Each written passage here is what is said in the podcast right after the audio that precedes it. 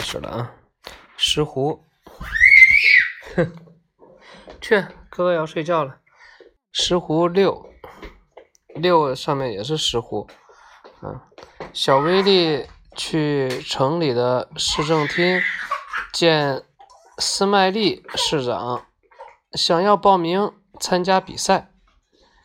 市长的办公室很大，闻起来有股生发水的味道。市长坐在一把锃亮的红色椅子上，双脚翘在桌子上。桌子上除了市长的这双脚，什么都没有。赛前一小时，我们有一场为你们青少年举办的比赛。斯曼利市长用一块丝质的手帕。擦着脖子上的汗水，尽管小威力觉得屋里其实非常凉爽。我要参加真正的比赛，市长先生。孩子，你是在开玩笑吧？市长大笑了两声，擦干了脖子上的汗。不管怎么样，参加比赛是要交入场费的。多少钱？五十美金。小威力惊呆了，只是为了参赛，居然要那么多钱。但他心意已决，他跑到街对面的银行。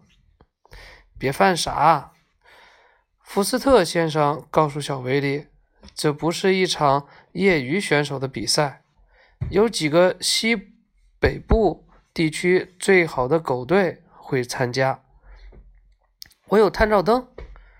我们跑得像闪电一样快，真的，福斯特先生，我们跑得快极了。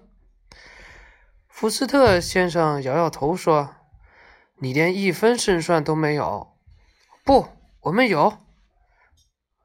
威廉，你银行账户里的存款是给你上大学用的，你知道我不能把它给你，你非给我不可，非给不可。那是我的钱。小威力带着一摞，准确的说是五枚十元的硬币、金币，离开了银行。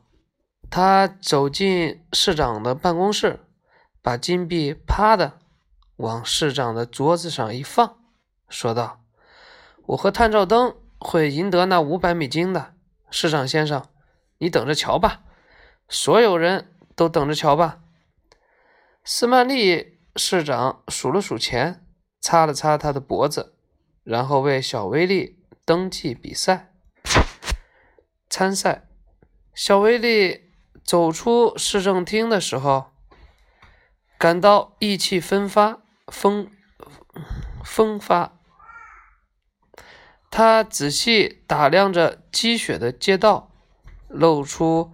灿烂的笑容。探照灯走过来，坐站到雪橇前，等着被套上玩具。玩具，但小威力还没打算离开。他把两根拇指扣住皮带扣环，任由温暖的阳光洒在脸上。这种感觉棒极了。他的口袋里有一份。斯麦利市长给他的地图，上面标示着比赛的十英里赛道。沿着中央大道出发，右转上北大街。小威力简直无法掩饰自己的兴奋。其中的五英里，他每天都经过，就是闭上眼睛都能走。剩下的五英里。是沿着南大街回城的路，那条路大部分路都笔直而平坦。这一段拼的是速度，再加上自己在前五英里能取得领先优势，小威力确信自己能赢。就在小威力给探照灯套上雪橇玩具的时候。街道的尽头有些东西，一些移动的动物体，吸引了他的视线。你很难看清，因为它们都是清一色的雪白。总共有五只，非常漂亮。事实上，那些狗是小威利见过的最漂亮的萨摩耶犬。那些狗骄傲地昂着头，迈着整齐的步子向前跑。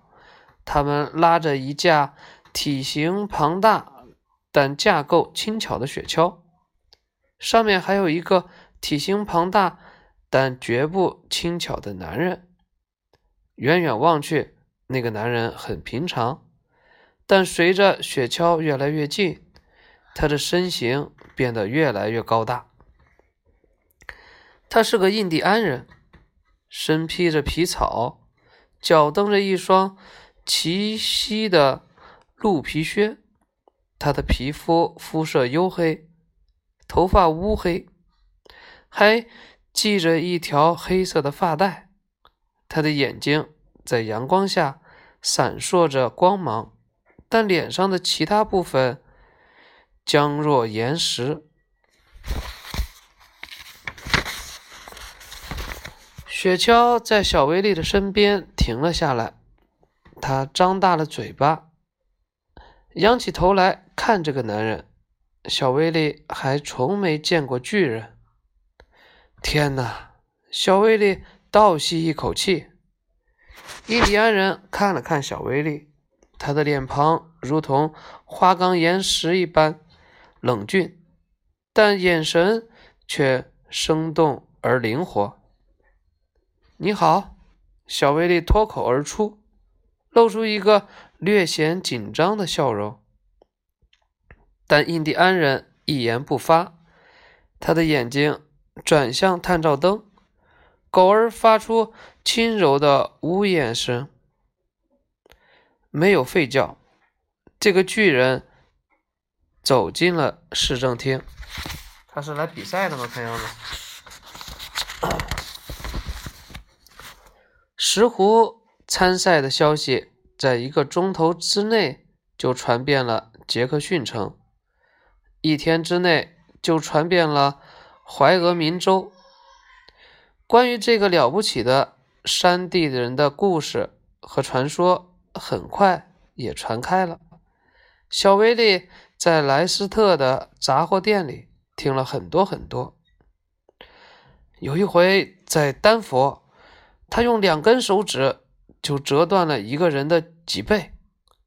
城里的酒鬼达斯台达斯提说，但没人会相信他的话。小威利得知从来没有白人听过石斛说话，因为族人的遭遇，石斛拒绝与白人讲话。他的部落肖松尼族人是以。采集种子为生的和平爱好者，他们被迫离开犹他州，与另一个叫做阿拉帕霍的部落共同居住在怀民俄州的保留区内。石湖想让他的族人回到故乡，他用比赛中赢得的钱。把土地买回来，他已经买下了四个农场，超过两百英亩的土地。石斛真是个聪明的人。接下来的一周，小威力和探照灯每天都在这十英里的路上练习，直到每一寸赛道都烂熟于心。